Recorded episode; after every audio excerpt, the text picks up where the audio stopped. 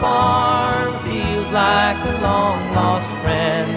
Yes, and hey, it's good to be back home again. Hola, te comunicaste con Sinergia.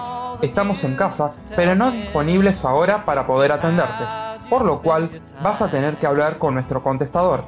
Todo lo que digas podrá ser grabado, escuchado y usado por nosotros. Por favor, deja tu mensaje después del VIP.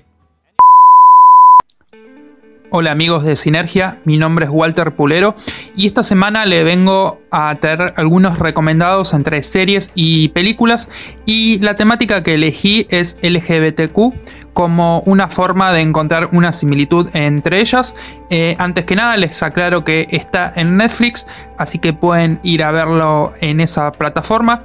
El primer recomendado es Feel Good, que es una serie eh, que me atrapó muchísimo porque es curioso cómo a veces la saturación de las propuestas que llegan a Netflix eh, no hace que veamos las verdaderas joyas que se esconden en, su catálogo y una de ellas es justamente eh, Feel Good que pasa bastante desapercibida. Bueno, Feel Good no es original de Netflix, sino que es una producción británica de Canal 4, donde tenemos una historia que afronta los problemas románticos que otras series pueden llegar a esconder y el amor llega rápido en esta serie como también los conflictos. Van a ver apenas unos minutos del comienzo del primer episodio. Ya tenemos a sus protagonistas que son Mae y Georgie, que se conocen, se enamoran y ya enseguida se van a, vivir juntas. Eh, pasan prácticamente tres meses eh, en cuestión de minutos, pero lo más interesante llega cuando los secretos de, de estas dos protagonistas salen a la luz. Primero que Georgie no le dice a sus amigos que tiene novia y posiblemente oculte que ella es lesbiana, nadie lo sepa. Y después tenemos a Mae, que ella sí eh, es asumida eh, como lesbiana, pero le oculta a su pareja, que es una ex drogadicta, en proceso de, rehabilitación.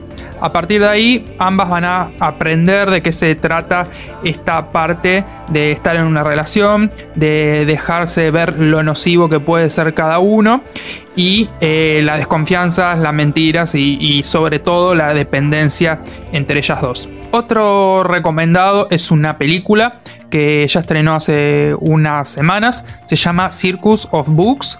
Em, ¿De qué va Circus of Books? Bueno, si uno se topara con Barry o Karen Mason, que ellos es una, pareja, eh, por la calle, seguramente uno los vería como unos norteamericanos, judíos simpáticos y convencionales, pero lo que nadie podría suponer es que durante más de 30 años fueron los dueños de la librería de pornografía gay más famosa de Los Ángeles y que en un momento incluso llegaron a ser los distribuidores más importantes de este tipo de videos en los Estados Unidos.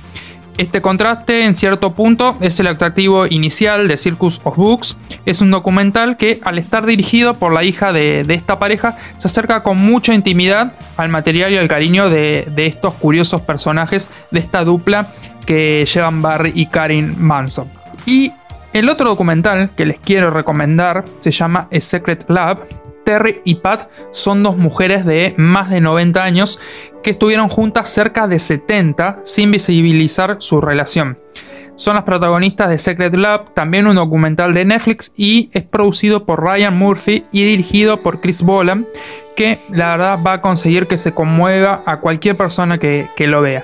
Todavía al día de hoy, estas dos mujeres se presentan como primas, les cuesta hablar abiertamente de su unión luego de años de vergüenza y miedo a lo que podían decir de ellas. A Terry y a Pratt no les resultó sencillo vivir como pareja desde que se encontraran en algún momento allá por la década de los 40, pero hay que decir que en esta serie, en este documental que vemos, están mucho más fluidas y ya como que todo su entorno llega a entender que en realidad ellas son parejas.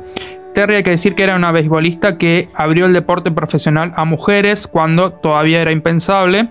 Y Pat era apenas una estudiante de 18 años cuando ellas se conocieron. Siempre llevaron su relación en secreto y guardaron cada una cerca de sí cartas de la otra, botones de sus prendas para llevarlas en el caso de que sean detenidas por las autoridades, porque estamos hablando de la década del 40 cuando ser gay y ser lesbiana no estaba bien visto.